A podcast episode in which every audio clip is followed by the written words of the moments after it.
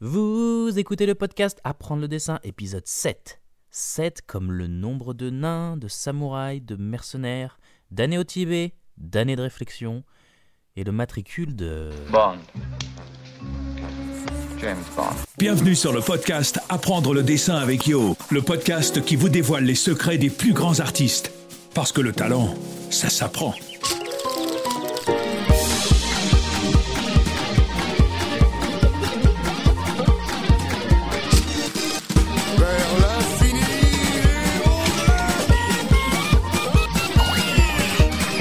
Bienvenue dans l'épisode 007 du podcast Apprendre le dessin, ici Yo, et nous y voilà, le mois de novembre, le mois le plus déprimant de l'année.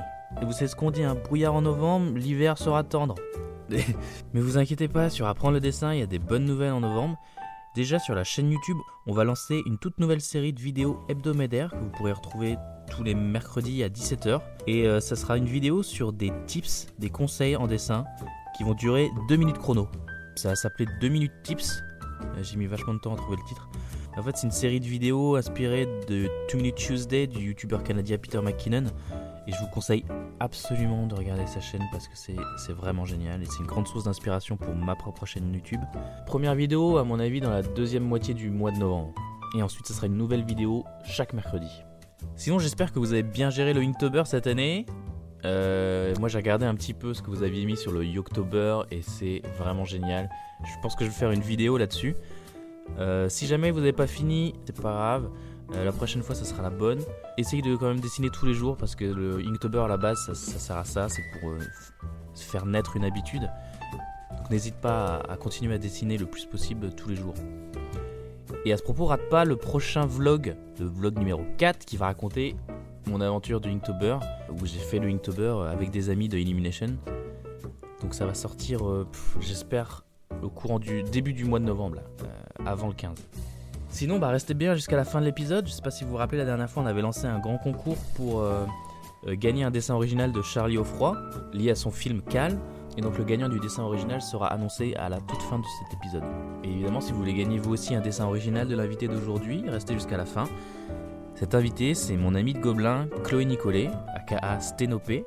Chloé, elle bénéficie déjà d'une petite notoriété sur internet et je vais vous mettre tous les liens de Instagram et de son site euh, dans la description. C'est une illustratrice, une réalisatrice, une storyboardeuse. Dans ce podcast, on va parler de son parcours, de la place qu'elle s'est construite dans ce milieu. Puis on va d'ailleurs aborder des sujets d'un peu plus d'actualité, comme la place des femmes dans notre industrie. Et on va parler aussi de tous les divers médiums, de, de la variété en fait des styles qu'elle utilise pour exprimer son art. Je suis sûr que ça va trop vous plaire. On est parti, Sténopie est dans le podcast Apprendre le dessin.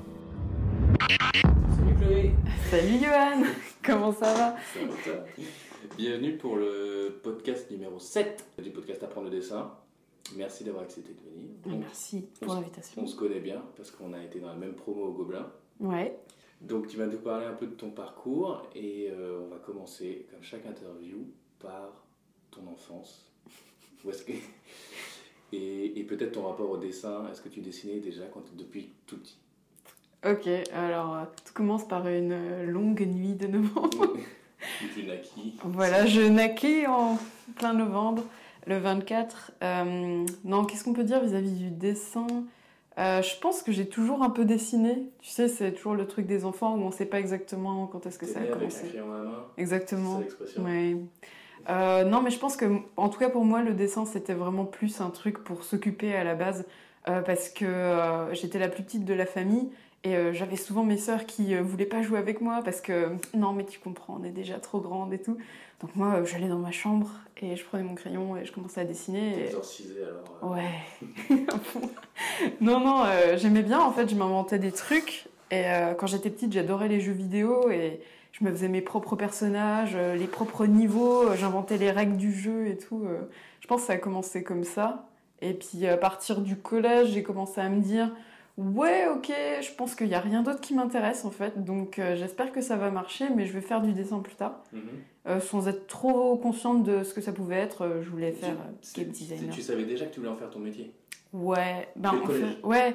En fait, toutes les autres matières étaient chiantes. Moi, il y avait qu'en musique et en art plastique que je m'éclatais. Mhm. Et du coup, je me disais, bon, ben, je- en vrai, je sais pas si c'est un vrai métier, mais en fait, quand on est enfant, on a une espèce de, de confiance un peu euh, irrévocable, quoi. Jusqu'à un certain point, on se pose aucune question, on a l'impression que c'est faisable, quoi qu'il arrive. Dans, dans le dernier podcast avec Charlie euh, Offroy, il expliquait justement qu'il avait une, euh, un dilemme par rapport à sa famille et son repère notamment qui lui avait dit euh, le dessin, oula. Mmh, et- oh. et, et il s'était posé beaucoup de questions, mais jusqu'à tard en fait. ah ouais, bah, je jusqu'à avant comprends. de ouais. choisir ses- après le bac ce qu'il allait faire. Et toi, du coup, t'as pas eu cette, ce dilemme de te dire bah, le dessin c'est quand même pas hyper sécure comme, comme boulot Si, si, si. euh, Ah, ouais, ça a été dur, surtout que mes parents, euh, ils étaient pas du tout dans un truc artistique. Donc, il y a personne dans ma famille qui fait quoi que ce soit d'artistique. Et euh, ils étaient pas chauds du tout. Mhm. Et euh, ben, ils étaient un peu inquiets. Ils me disaient, bah non, euh, il faudrait un vrai métier, on n'est pas sûr que ça puisse se faire. Et euh, je pense que c'est surtout ma mère qui était ré- réticente et euh, elle voulait pas trop. Et quand j'ai commencé à être prise euh, d'abord en bac art appliqué pour euh, mes années de lycée, elle a fait bon d'accord, ok, qu'elle a vu que je continuais à avoir des bonnes notes. Et en fait, en sortant du bac art appliqué, là j'ai passé les premiers concours. Et comme j'ai eu des concours euh, assez prestige, genre Estienne et les Arts Déco de Strasbourg, du coup ça l'a un peu convaincue. Mm. J'ai l'impression que c'était un peu la brochure de l'école où c'était marqué regardez les débouchés. Et elle a fait bon d'accord. Donc elle, ça Euh. l'a convaincu, mais toi, t'as jamais douté. Non, mais euh, ouais, c'était vraiment euh, blind faith, comme Ouais. on pourrait dire. Euh, Je, Mm. je me disais, bah, le dessin, j'aime bien ça, ça va probablement être ça euh, que je ferai plus tard. Et tu savais comment t'allais euh, appliquer le dessin? C'est-à-dire que tu vois, on dit je veux faire du dessin plus tard et gagner ma vie, mais c'est c'est un peu large en fait. Est-ce que tu savais vraiment comment t'allais concrétiser ça dans un métier? Euh, ben, au début, c'était vraiment euh, très straightforward. En fait, euh, j'aimais bien les jeux vidéo, donc je me disais, Mhm. ah bah je vais faire les personnages des jeux vidéo ou les jeux en entier. Donc je cherchais un truc qui s'appelait game designer. Et quand je suis allée voir la conseillère d'orientation et que j'ai demandé ça, elle était un peu genre, Hum, mais qu'est-ce que c'est? On connaît même pas quoi. Donc elle m'a dit oui, tu sais, tu pourrais être graphiste ou illustratrice et tout. blablabla. Et donc du coup, j'ai commencé à regarder un peu ce qui pouvait se faire, mais avant le lycée, c'est vrai que je savais pas vraiment. C'était le dessin, mais notion très vague. Et euh, comme je suis allée en art appliqué, bah là c'est devenu très concret tout à coup, et ça m'a un peu rassurée de voir que, ok, tu peux devenir architecte, tu peux devenir euh, euh, animateur, ou il y a plusieurs possibilités quoi. Et c'est au lycée que j'ai commencé à entendre parler du cinéma d'animation. Parce qu'avant, dans ma tête, les films d'animation étaient faits par un procédé un peu magique. Je savais pas vraiment. Les personnages existaient quelque part. Voilà, c'est ça.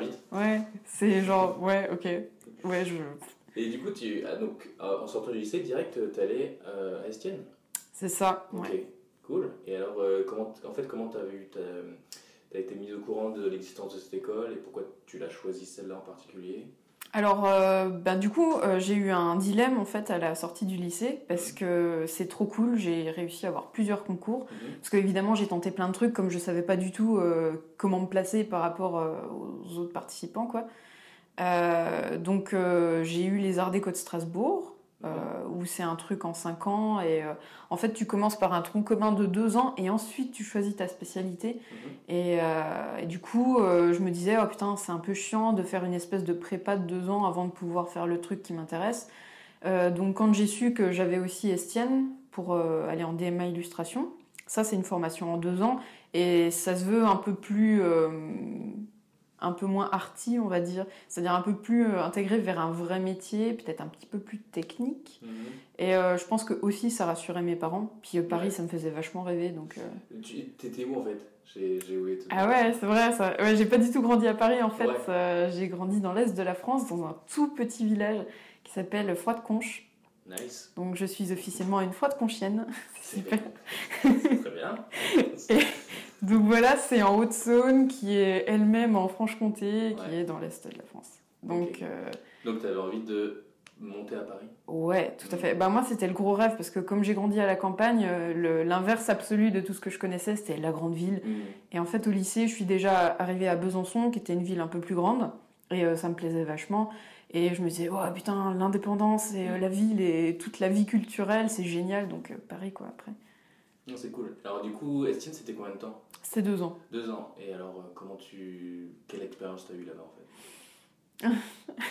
Alors, j'espère qu'il n'y aura pas. Je sais pas, peut-être que mes profs écouteront ce podcast. euh. Eh, c'est pas Et grave. c'est comme ça, C'est hein, je vous le dis. Euh, non, en soi, euh, il y a eu du très très bon et du Mhm. très très mauvais, euh, mais forcément c'est mon expérience personnelle. En fait, quand je suis arrivée là-bas, ça a été un peu la douche froide, parce que jusqu'à présent, depuis que je suis petite, j'ai toujours été la fille qui dessine, et même par extension, la fille qui dessine le mieux. Mhm. Et euh, du coup, euh, j'étais vachement sûre de moi et, euh, et j'avais toujours été la meilleure en tout, donc je voyais pas pourquoi ça pourrait mal se passer. Et quand je suis arrivée là-bas, je me suis rendu compte que, ah, non seulement la notion de ce qui fait un bon dessin n'est plus du tout celle que je pensais être. Mhm. Genre, pour moi, avant, un bon dessin, c'était juste un truc avec euh, plein d'effets, euh, des lumières et des ombres, et un truc super chiadé techniquement, et je faisais du vieux manga dégueulasse. Et en fait, quand je suis arrivée à Estienne, euh, ils étaient tous dans un délire super. euh, c'est un délire que j'appelle toujours le délire art déco, en fait. Mhm. C'est malheureux, mais. C'est du dessin vachement alternatif où quelque part le beau et l'accident sont. Comment dire on, on fait presque du, du moche ou du naïf et c'est ça qui devient beau. Ah. Et ça peut être intéressant et euh, j'aime ça dans une certaine mesure, mais euh, il y a un délire un peu beaux-arts, tu vois, de se dire genre euh, faites n'importe quoi et ce sera super, tu vois. Et tu fais Hmm, ok, mais comment on fait ça? Parce que moi, j'avais toujours essayé de faire un truc beau dans, dans, dans le sens classique du terme, et je pensais que, que c'était ça qui marchait. Donc il a fallu un peu tout désapprendre Mhm. et faire ok, là il va falloir se cultiver, aller voir d'autres influences et tout.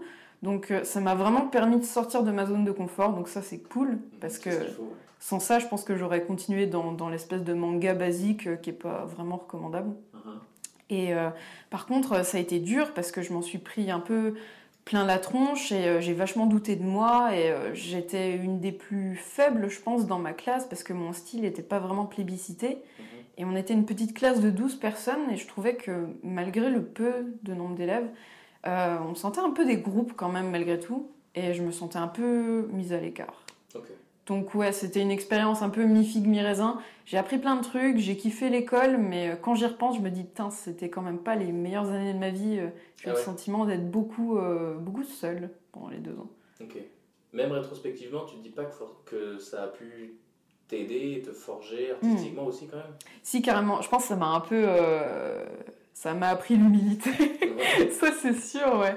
Mais euh, en fait, moi, j'ai j'ai ce truc avec les écoles d'art d'un côté, ça m'a beaucoup, beaucoup appris. Et toute seule, j'aurais pas pu faire autant de progrès aussi vite. Donc, ça a été vraiment le coup de boost. Donc, euh, pour ça, je trouve euh, que c'est super. Et c'est le fait de fréquenter les autres élèves qui m'a beaucoup appris aussi, pas seulement les profs et les cours. Mhm. Euh, mais par contre, ça m'a mis un, un gros coup de barre euh, en travers de la tête, quoi. Euh, niveau confiance en soi, c'était c'était vraiment pas le top, quoi. Ça m'a fait beaucoup douter. Au bout d'un moment, t'en viens à te demander, mais c'est quoi qui est beau, c'est quoi qui est bien? Ouais. Attends, c'est quoi que j'aime en fait? Est-ce que est-ce que c'est ce style-là, ce style-là? Qu'est-ce que je vais dessiner? Comment je vais faire maintenant Mais il faut passer par là, non? Du coup. Bah, ouais. C'est bon d'avoir un questionnement, c'est bon de se remettre en question parce que sinon on n'avance pas. Mais il faut pas que ça devienne un obstacle et il faut pas, euh, voilà, faut pas que ça bloque. Ouais. Et moi, clairement, c'est un truc que même maintenant, en fait, euh, je suis constamment à me demander, euh, avant de mettre mon crayon sur le papier, genre, Euh, attends, qu'est-ce que je vais faire, en fait? Ouais. Donc euh, ça, ouais, c'est un peu une bataille pénible.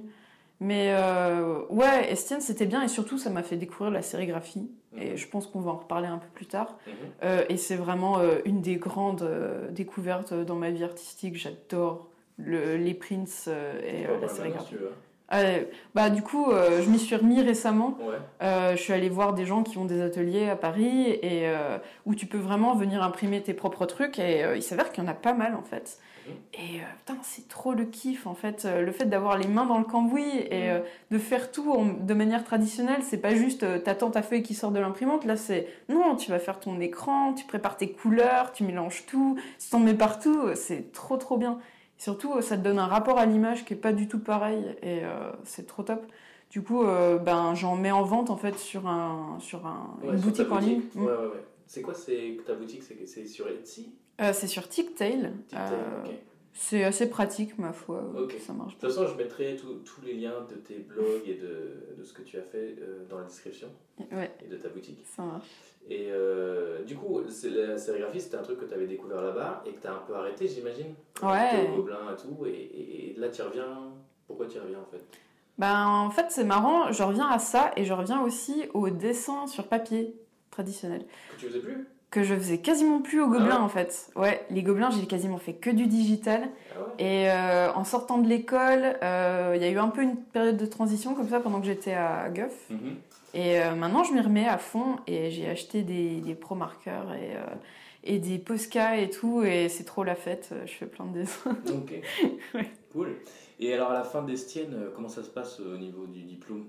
Ah, alors le diplôme, du coup, euh, à la fin des deux ans, tu es censé faire un projet de diplôme. Ouais. Et moi, c'était un livre euh, que. En fait, j'ai choisi d'adapter La mécanique du cœur oui, oui, de Dionysos Ouais, ouais. et Mathias Malzieu. Et euh, à la base, c'était à la fois un roman Mhm. et un CD audio. Mhm. Et à l'époque, j'étais super fan et j'adore tout ce qui a rapport avec la musique. Je trouve que ça demande vraiment à être illustré. En fait, c'est un- un- une grande source d'inspiration pour moi. Et euh, du coup, j'ai fait ça. Et euh, d'ailleurs, je l'ai montré à Mathias Malzieu parce qu'il fallait son autorisation pour pouvoir faire ce projet. Et il m'a dit qu'il a beaucoup aimé, c'était cool. Je lui ai donné un exemplaire quand je l'ai recroisé à Annecy, etc. Mm. Euh, et donc voilà, j'ai cravaché sur ce truc-là. Et bah, du coup, j'ai pas eu le temps de préparer comme il se doit mes concours pour l'après.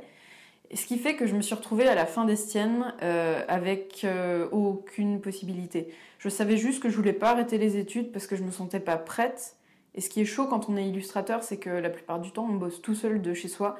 Et ça implique de se faire euh, vachement de réseau, de connaître des gens, euh, d'être rigoureux dans ses horaires, etc. Et euh, moi, je sais pas, j'avais 22 ans, un truc comme ça. Tu le sentais pas. Je le sentais pas du tout. Ouais. Ça me terrifiait en fait.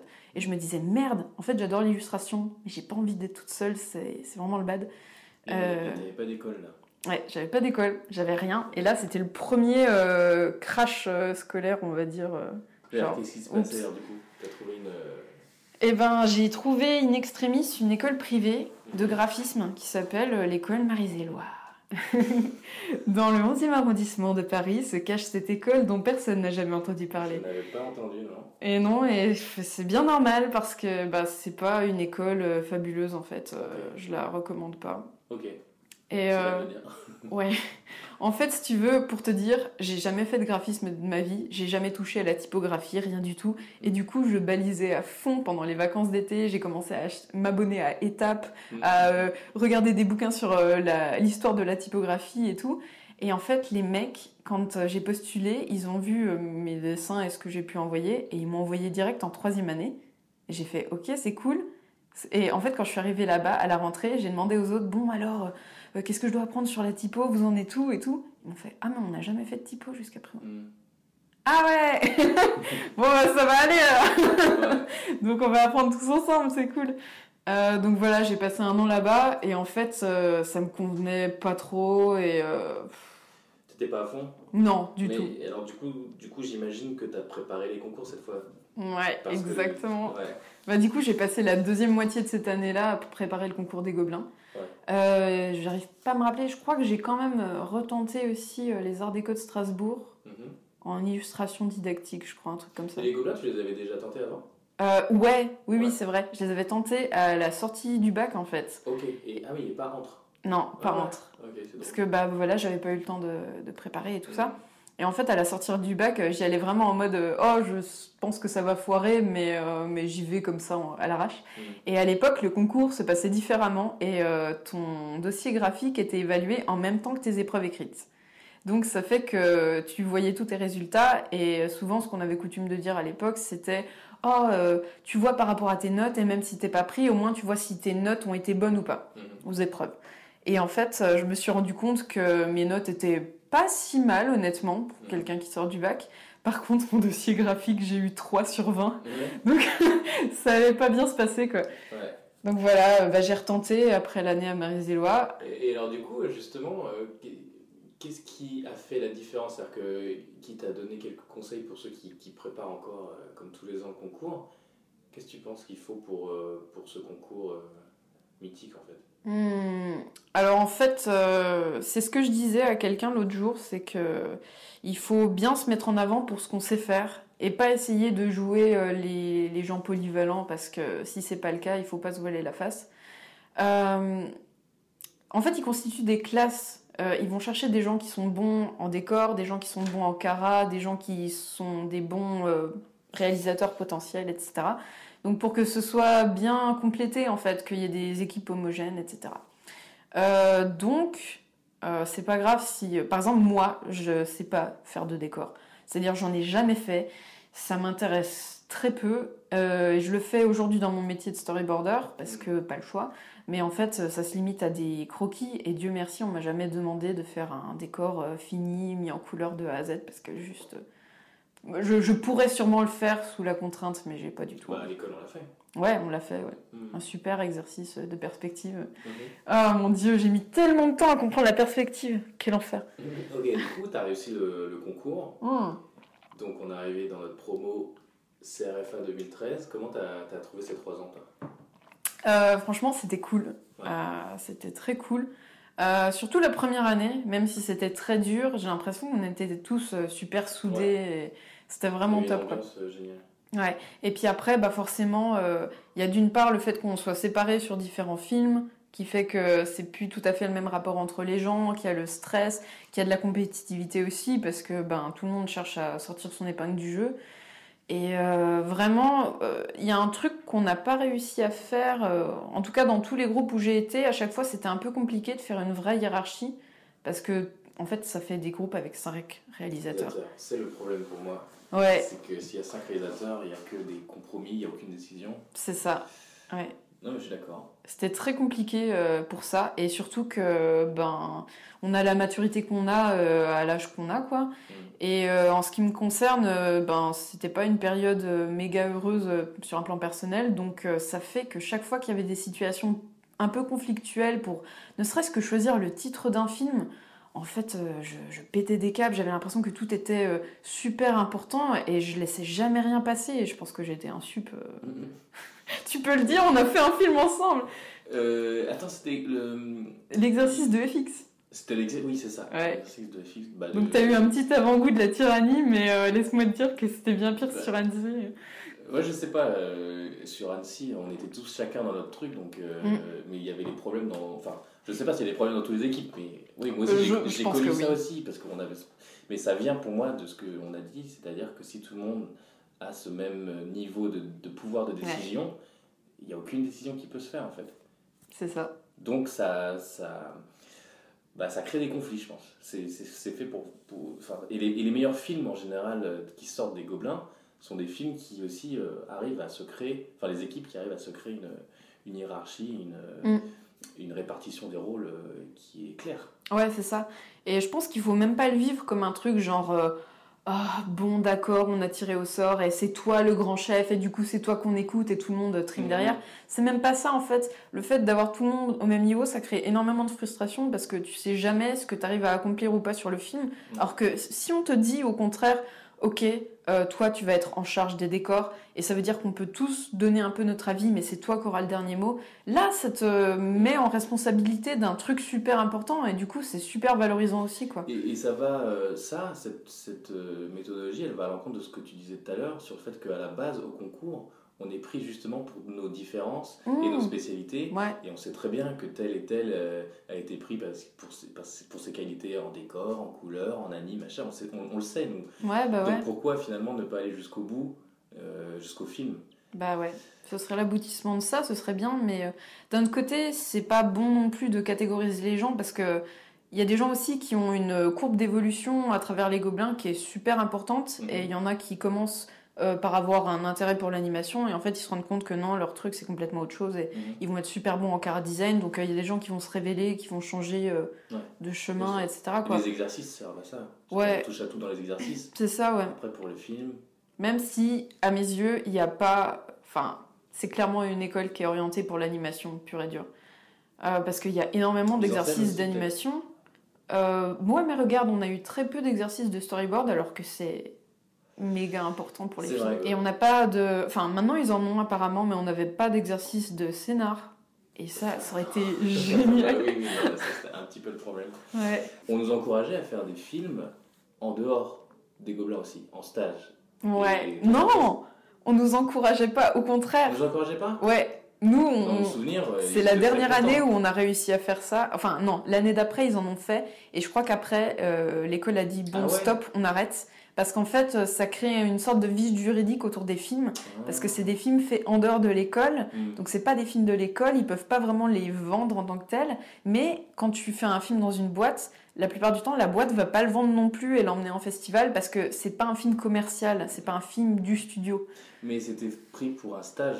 Donc, donc c'était quand même une des meilleures expériences possibles aussi. Bah, moi je trouve, mais euh, on peut le voir sous un autre aspect qui est euh, les élèves se font entre guillemets un peu exploiter parce qu'à la fin tu as un studio qui colle Mm. euh, son nom dessus Ah alors oui. que le studio n'a rien fait sur la prod.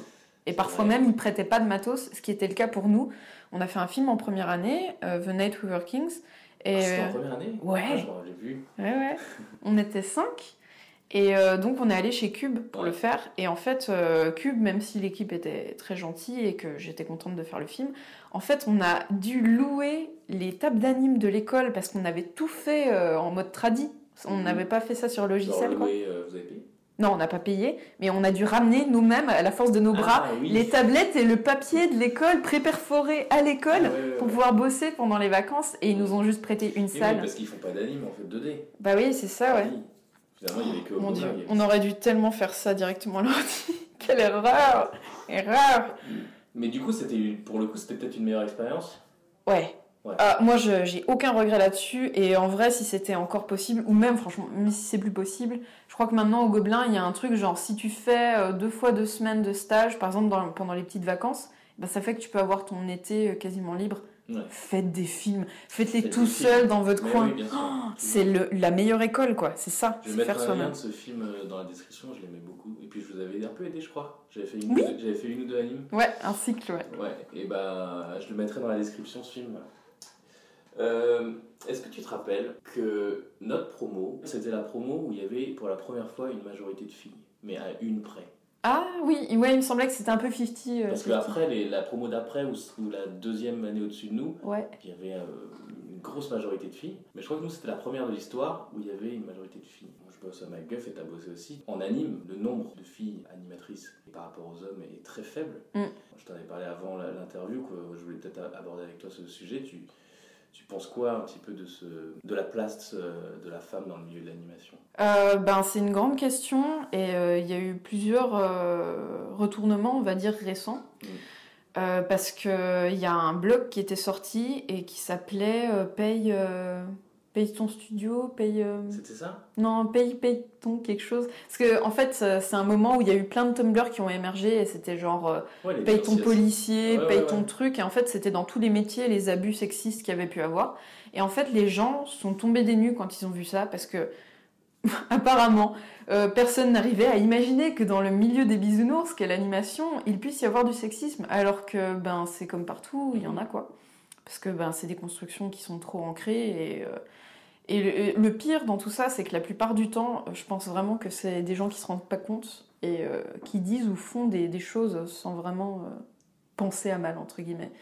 Oui, oui. Euh, C'est juste en- enfin, il y a quelque chose qui est en eux en fait qui qu'on Mm. leur impose et dans, dans leur éducation et s'ils réfléchissent deux secondes en fait ils, ils vont retirer ce qu'ils ce qu'ils disent. Ouais, c'est ça. Et euh, c'est même pas que des hommes. C'est-à-dire que le sexisme, c'est un système global et on baigne tous dedans. Et c'est comme, euh, par exemple, quelqu'un qui te dit Ah, mais moi, la pub, ça marche pas sur moi. On est tous soumis à, soumis à la publicité, euh, Mhm. donc on, Oui, est tous ça. les mêmes. Et euh, les femmes sont souvent les plus sexistes d'entre toutes parce que s'il y a une nouvelle meuf qui entre dans la pièce, elles vont toute la jauger de haut en bas, voir comment elle est sapée et se dire Ah, putain, celle-là, bon, ben. Je pense qu'elle bosse mal parce qu'elle prend trop soin de- d'elle. En fait, elle est en haut talon, elle a rien à faire dans un studio d'anime.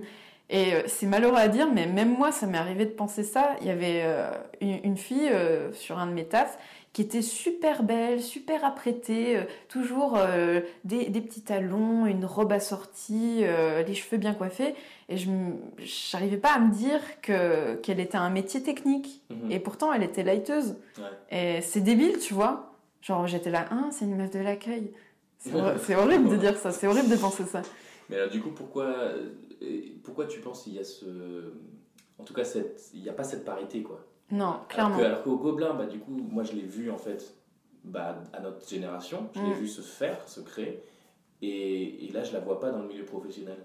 Bah, c'est vrai qu'il y a une espèce de latence euh, un peu incompréhensible, mais je pense que là, dans les prochaines années, on va commencer à voir plus de femmes à des postes à responsabilité. C'est Mm. euh, en train de se passer, en fait. Euh, Il y a de plus en plus de projets qui émergent, et comme on est dans une période où les gens sont sensibles à ça, ça devient plus facile pour les femmes de, de traverser le plafond de verre et euh, d'être en charge de projets. D'ailleurs, le prochain projet sur lequel je vais travailler, il est co-réalisé par deux femmes, Maïen Nguyen et, et Charlotte Cambon. Ah ouais? Ouais, c'est Les Culottés, l'adaptation de la bande dessinine de Pénélope Bagieux. Cool. Donc voilà, ça va commencer la semaine prochaine, j'ai hâte. Je vais faire du character design. Yes.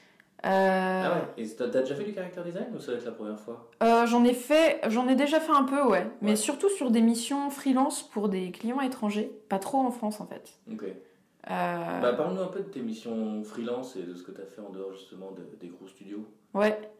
Euh, ben. En fait, en gros, ma, ma carrière en deux mots, c'est j'ai commencé après les Gobelins euh, avec presque trois ans à MacGuff en tant que storyboarder. Direct à MacGuffin. Ouais, Ouais. sur le Sur film. Sing. Sur Sing. Nice. Yeah. Ça pour commencer à sortie d'école, c'est quand même bien. Franchement, ouais, c'est cool. Et euh, ben, à mes yeux, c'est c'est le film le plus abouti qui a pu sortir de MacGuff. Et euh, le réalisateur est quelqu'un de vraiment adorable, Garth Jennings. Yes. Ouais, Ouais, super top. Et pareil, on avait une excellente équipe euh, de storyboarders, donc j'ai vraiment appris le storyboard là-bas. En fait, j'étais même surprise qu'ils me recrutent pour ça. Mhm. Et euh, ben, j'ai beaucoup appris, quoi. J'ai tout appris euh, grâce à eux. Euh, ensuite, je suis partie et je suis allée faire du storyboard pour Gumball chez Cartoon Network. Ouais. Et euh, en fait, j'ai travaillé depuis chez moi, donc euh, c'est là que commence le freelance. Ouais. Et euh, du coup, c'était encore une autre expérience parce que bosser tout seul chez soi, bah, c'est exactement ce que je redoutais en fait avec le métier d'illustrateur, c'est-à-dire être tout seul face à ton bureau tous les jours. Donc c'était vachement dur au début de s'astreindre à un vrai rythme et de pas être tenté de déborder sur les soirs, les week-ends, parce que évidemment au début, comme en plus le rythme de série pour le storyboard, il est vraiment super vénère. Mhm. Euh, j'avais vraiment du mal à tenir les délais et du coup je bossais tous les jours Mhm. et euh, en fait euh, mon copain euh, il me ramassait à la petite cuillère le soir en rentrant de son taf et j'étais là à, à chouiner à me dire genre j'arriverai jamais à tenir le délai c'est pas possible ça va pas marcher faudrait un miracle et en fait à chaque épisode c'était toujours la même histoire Euh, je chialais pendant une semaine en me disant c'est impossible et à chaque fois pile à la date j'arrivais à rendre le truc coûte que coûte Ouais. donc euh, il faut apprendre à se faire confiance sur les délais des fois euh, Du coup, aujourd'hui, t'as plus confiance en toi après être passé par cette épreuve? Ah ouais, ouais, ouais. Ah, ça, c'était vraiment l'école du feu euh, Mm. en ce qui concerne le board. Bah maintenant, je me fais confiance et je sais que des fois, j'ai une tendance horrible qui est de attendre la dernière minute et ensuite de faire un gros rush final. Mais c'est malheureux à dire, j'arrive pas à me motiver si je sais que j'ai trop de temps devant moi. Mhm. J'arrive pas à, à juste faire euh, mes petits horaires normaux. Donc euh, je vais un peu glander, je vais un peu faire mes thumbnails pour le début de l'épisode. Et après, je fais oh, merde, il reste que trois jours. Comme les devoirs, les devoirs de vacances qu'on devait rendre. Exactement. Exactement. Euh, en plus euh, de tous ces boulots freelance, t'as bossé du coup dans des studios comme Xilam, Ouais. Pills, et tu faisais du storyboard là-bas aussi. Ouais, tout à fait. Moi, je fais principalement du storyboard. C'est toujours un peu ce truc de quand tu commences un métier, euh, T'es étiqueté voilà, t'es Ouais. étiqueté storyboarder. Bah, ce qui est pff, pas forcément un problème. hein. J'aime le storyboard et, et c'est cool. Et euh, mais c'est juste que à la base, quand je sortais de l'école, moi, je, je voulais faire du character design en fait. Ouais. Et euh, j'étais trop deg parce que j'avais montré mon book euh, toute tremblotante à la recruteuse de chez Disney en Mm. lui demandant alors qu'est-ce que vous en pensez? Et dans mon book, il y avait, je sais pas, euh, 23 pages de character design et 2 pages de board. Et elle regarde tout comme ça, elle fait Hmm, yes, yes. Et oh, alors vous, vous, votre truc, c'est vraiment le storyboard, hein, c'est ça? J'étais là, Ah, non, pas du tout. Mais je pense qu'en en vérité, elle a bien sûr repéré un truc que moi-même j'avais pas Ouais. vu parce que euh, ça m'importe trop la narration et le sens derrière ce qu'on dessine. Euh, et juste faire des personnages pour qu'ils soient beaux ou mignons ou marrants ou peu importe, c'est trop réducteur pour moi et j'ai vraiment besoin de bosser au contact de l'histoire et faire un truc qui a du sens. Quoi. Même quand tu dessines un personnage euh, du coup en, mode character design, c'est-à-dire que tu le dessines juste en pied, tu essayes de raconter quelque chose. Ah ouais, Mm. il faut penser à qui est ce perso, quelle est son histoire, sa personnalité, et c'est ça qui fait que c'est passionnant en fait. C'est, je pense que c'est un truc que tu peux intégrer dans tous les métiers que tu fais, Mhm. pas forcément relié à l'animation, c'est vraiment... euh, ouais, essayer de donner une personnalité, même toi tu le fais dans l'animation en fait, c'est... Mm. euh, un personnage euh, se passe la main dans les cheveux, il y a mille façons de le faire en fait, Ouais. Et euh, c'est à toi de trouver la bonne façon qui correspond au, à ton personnage quoi. Dans ce désir de, de raconter des histoires, euh, tu as participé aux 24 heures de la BD ouais, c'était intense. Ouais. Euh, ouais, c'est donc les 24 heures de la BD. euh, pour rappel, c'est ben comme le dit le titre, c'est 24 heures pour faire une bande dessinée, si possible de 24 pages, Mhm. si tu arrives à les tenir. Et donc chaque année, tu as un thème. Et euh, le thème de cette année, c'était un dialogue entre trois personnages. Et je me disais, ah c'est cool, parce que ça ressemble au storyboard. Et en plus, c'est assez facile. C'est pas une contrainte à la con, genre euh, ouais, ça se passe dans l'espace ou je sais pas quoi. Bref. Donc voilà, je me suis dit, allons-y. Mais ils ont fait, ah ah ah, minute, toutes les 8 heures, on va mettre une contrainte supplémentaire. Donc tenez-vous prêts. Ouais. Et euh, je sais plus, la première contrainte c'était euh, donc euh, personnage A et B euh, se parlent, puis euh, au bout de 8 heures il disait euh, personnage C euh, intervient et doit faire un truc comme ça. Et enfin bon, il y avait des, espèces de contraintes dans les dialogues en fait où il disait tel et tel personnage doit inter- interagir et tout, et le troisième personnage doit conclure l'histoire entre guillemets. Et au début, j'ai essayé de respecter ça.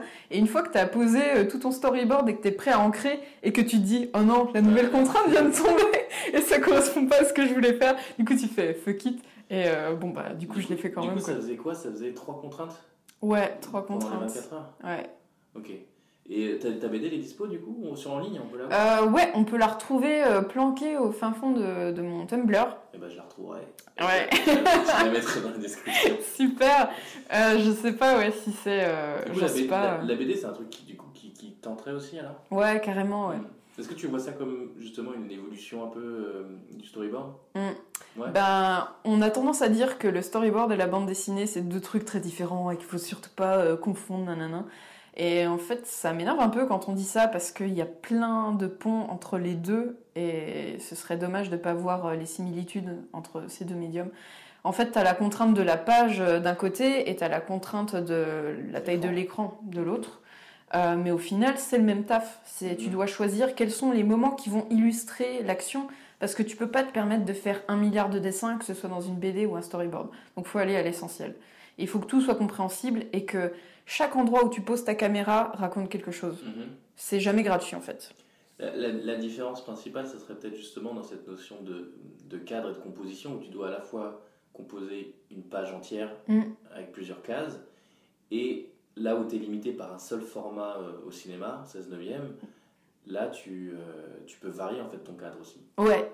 Mais euh, la BD, en fait, j'aime bien parce que ça offre plein de, de possibilités que- qu'il n'y a pas dans le film. C'est que on a l'image du gaufrier traditionnel dans la euh, BD franco-belge, ou juste à des cases régulières comme ça. Mais qu'est-ce que ça fait si tu mets une seule grande case sur ta page, ou, ou- ou pas de case du tout en fait, et que tu as juste les personnages qui se baladent dans l'espace? Qu'est-ce que ça raconte? Mhm. Et euh, j'adore la bande dessinée, j'en achète constamment, j'en lis constamment, et je suis super friande de romans graphiques. Et de Ouais. plus en plus, curieusement, je reviens au manga. Ouais. Mais pas les mangas euh, Naruto et compagnie, quoique Naruto respect, c'était vraiment bien. Mais euh, non, euh, plutôt du manga indépendant en fait, qui commence à ressembler à ce qu'on fait en roman graphique euh, Mhm. dans le monde occidental. Est-ce que tu peux nous citer des, des, des- des titres? ouais, et je dirais que les éditions du Lézard Noir, big up les gars, euh, ils sortent vraiment les meilleurs trucs en ce moment. Et euh, il y a des BD euh, tels que Shizakobe, ou euh, récemment on a lu un truc incroyable sur juste un, un vieux et son chat qui était Mhm. trop dingue.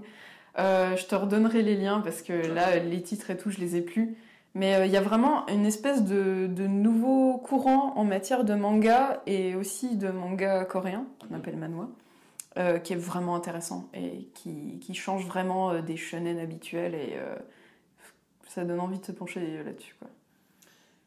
Du coup, BD, illustration aussi, tu as, auto-édité un livre sur ton Inktober de 2016. C'est ça. Ouais. Alors, Alors déjà, bravo de l'avoir fini. Ah ouais, c'est clair, c'est le truc où tout le monde... J'ai jamais réussi à finir pour l'instant, jusqu'à cette année évidemment. Eh ben, on se retrouve en octobre, Johan, tu vas le faire, Inktober. Le podcast sera diffusé après l'Inktober, alors donc, ah, euh, tu peux dire oh, j'ai fini avec succès. J'ai fini avec succès le Inktober, évidemment. Évidemment, ça va sans dire. Tu pourras toujours éditer derrière. Voilà, attends, je vais faire une autre version au cas où pour, pour monter. Oui, bon, bah j'ai échoué comme d'hab. point, point, point. Voilà, et du coup, euh, tu l'as mis euh, en vente sur, ton, sur ta boutique. Est-ce que ça m'a marqué quand j'ai vu auto-éditer mm ça, c'est vraiment un truc qui n'existait pas avant? Est-ce que c'est pas une solution, ça? Eh bah oui, ça devient euh, une vraie bonne question, ça.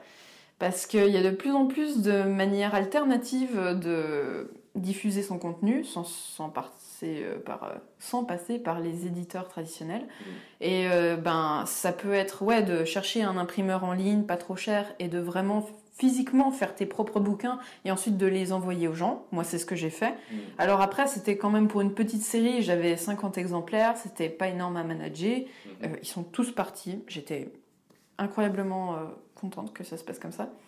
Et, du coup, là, ils sont plus dispo là? Non, il y en a plus. Ok. Ouais, j'ai juste gardé mon exemplaire et puis voilà. Et euh, j'espère refaire Inktober. Ah, c'est vrai, c'est déjà 2017, tu l'as pas fait là Non, j'ai échoué en 2017. c'est ça le pire. Parce que du coup, tu sais quoi, ça avait tellement bien marché en 2016 qu'en 2017, je me suis mis la pression comme ah une dingue ah bah et j'ai rien pu sortir.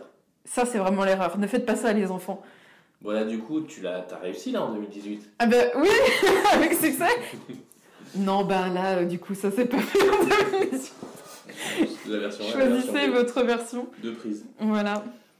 Donc, euh, bah, je mettrai un lien quand même, euh, parce que je crois qu'on peut, on peut voir quand même euh, des images. Oui. Non, je parle de 2016. Hein. Ah oui, on peut en voir, ouais. On peut quand même voir un petit peu. Sur mon Behance et Tumblr et tout ça. Et tu avais fait par contre, du coup, éditer l'illustration d'un bouquin, d'un recueil sur la déclaration des droits de l'enfant? Ouais, tout à fait. Euh, ça, c'est du coup ma première publication officielle.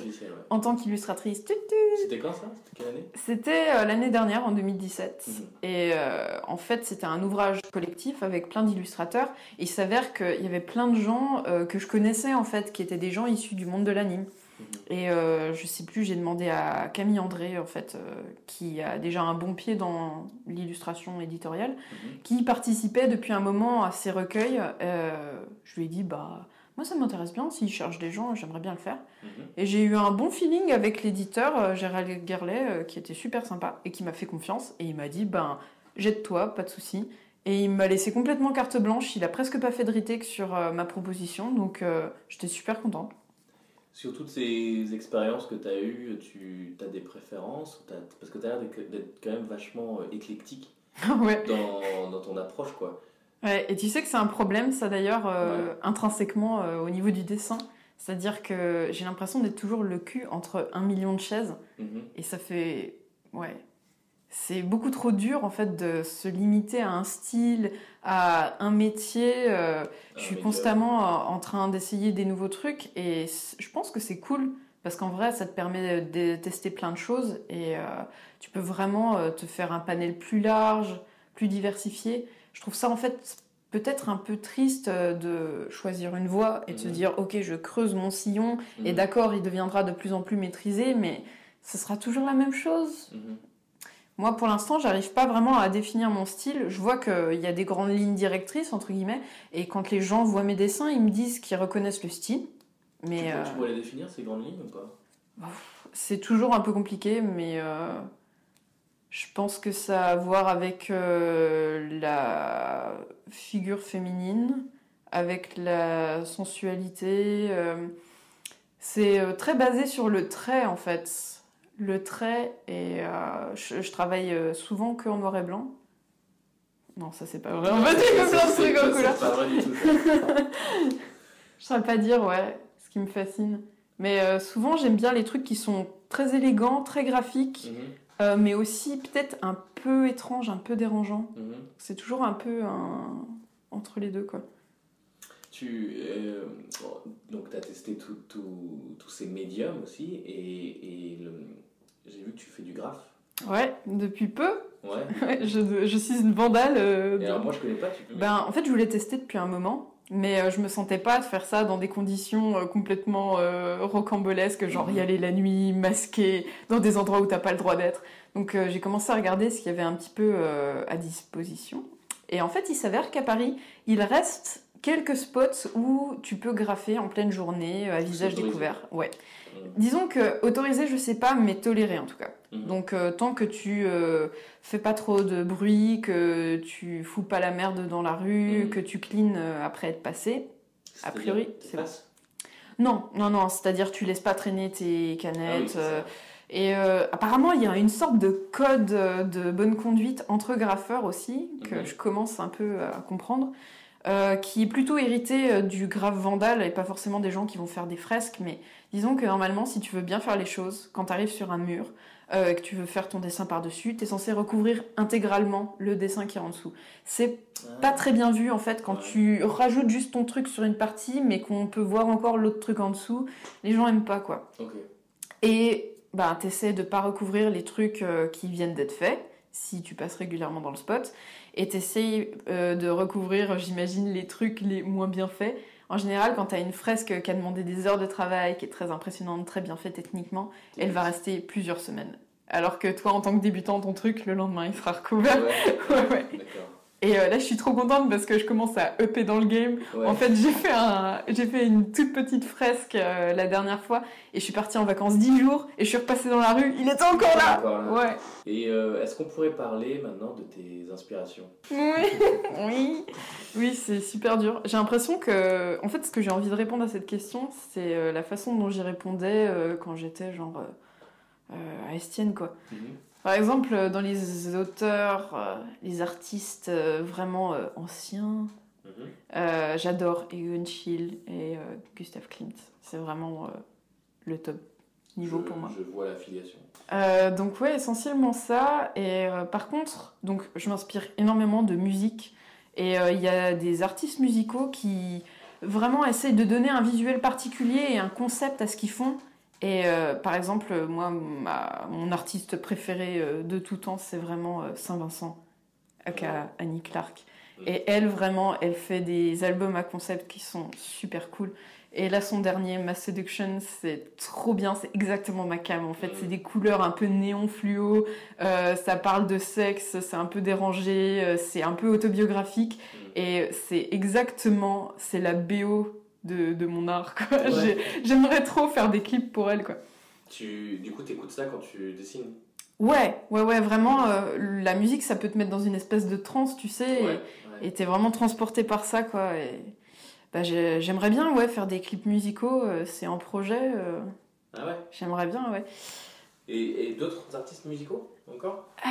Qui je pourrais citer? J'adore Johanna Newsom Ouais. et c'est très spécifique Euh, c'est une meuf qui joue de la harpe et qui a une façon de chanter qui est complètement atypique euh, pff, on pourrait dire de manière un peu facile que c'est un peu comme ce que fait Björk quoi. C'est à dire que c'est pas chanter pour être jolie c'est chanter pour euh, comme un instrument en fait.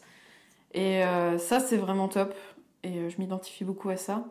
Sinon ouais Ciné, littérature, cinéma à mon réalisateur préféré qu'on cite trop peu. Vas-y. c'est Paolo Sorrentino Ah ouais? Ouais tu connais ou pas? Bah, Je connais euh, de nom parce que j'ai jamais vu ces films, mais euh, c'est étonnant, devrais. C'est vrai qu'on cite jamais. Ouais. ouais ouais j'a- j'adore Il y a vraiment un truc, euh, Donne-moi envie de voir ces films? Et ben, en fait, dans ces films qui ont l'air très sérieux et réalistes en apparence, de temps en temps, il y a des petits moments dans le film où tu sais plus si c'est la réalité ou si c'est le personnage qui s'invente des trucs. Mm. Et c'est tourné de manière tellement subtile, la plupart du temps sans dialogue, sans mots. Euh, c'est renversant en fait euh, de poésie et c'est complètement inattendu et j'adore ce bouleversement en fait. C'est vraiment euh, dans tu, tu vas passer d'un plan à un autre et tu te dis est-ce que j'ai bien vu? Il s'est passé quelque chose de bizarre là Non? Et euh, ça revient comme ça dans, dans le film. Bah, par exemple, dans La Grande Bellezza, euh, son film qui est sorti il y a quelques années, Mhm. où c'est un, un vieil auteur en fait qui a publié euh, un roman quand il était jeune qui a super bien marché. Du coup, il est ultra riche, ultra connu, mais il a rien publié depuis et il vit sur sa gloire passée. Et là, il est vieux. Et en fait, euh, le film, on le suit lui, en train de se balader dans Rome et euh, de passer de personnage en personnage, d'amis qu'il connaît, de situations bizarres où il se retrouve dans des grosses fêtes ultra chic et la minute d'après, il va aller se fumer une clope dans, dans un temple antique en ruine. C'est vraiment.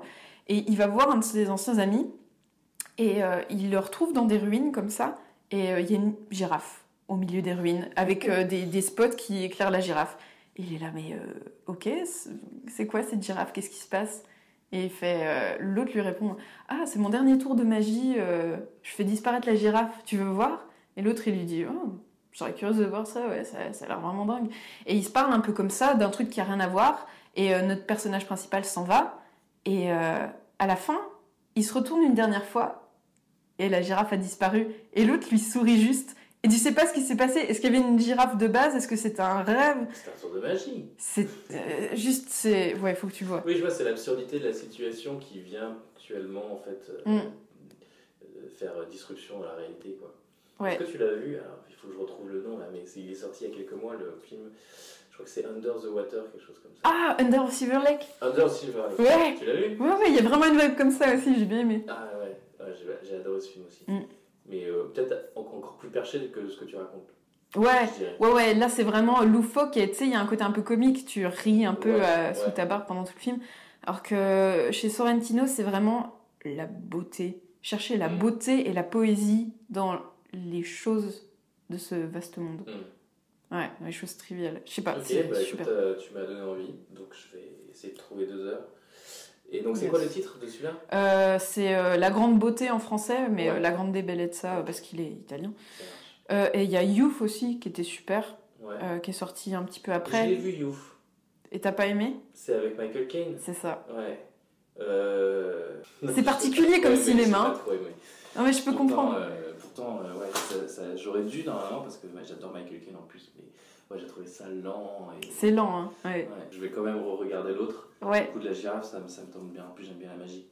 Et euh, si tu veux du Sorrentino, mais qui est un petit peu moins lent, un petit peu moins euh, conceptuel, on va dire, il a fait un autre film où t'as Sean Penn déguisé en The Cure Ouais. sur. euh, Ah c'est oui, trop oui. C'est This Must Be the Place. Mais je l'ai vu aussi. Tu l'as vu? Il est dément, j'adore. Mais je l'ai vu, mais quand Ça date de quand ce film? Oh, il y a au moins 5 ans maintenant. Peut-être même plus. Ouais, vieux Sean Penn avec une voix toute. euh, Mais oui, et il se balade dans la rue, et au début. euh, Et il joue au squash ou euh, à la pelote il, a, basket. il a une nana aussi. Ouais, et- Frances McDormand. Ah ouais, ah mais ça j'avais kiffé ça. C'était trop bien. Tu aiguises encore plus mon. Ouais. Ouais, ouais, non, c'est cool, je vais je Mais vais tu vois, il y avait déjà ce côté un peu Mhm. genre. euh, Ouais, mais ouais, t'as raison, c'était moins, ça m'avait pas fait chier, c'était cool. Ouais, il est beaucoup plus light que les autres, on va dire. Mais Mm. euh, The Great Beauty, moi, je pense que c'est mon préféré. Il est Mm, super mm, bien. mm, J'avais adoré le personnage de Sean Payne. Ouais. Ouais. Et il fait, c'est marrant, il a une constance. Il fait toujours des personnages qui sont vieillissants et qui se rappellent de leur gloire passée. Ouais. Ça a l'air de le préoccuper. Pourtant, il a que 40 ou 45 ans, le mec. Et on arrive euh, à la fin, donc je vais terminer par ma question rituelle.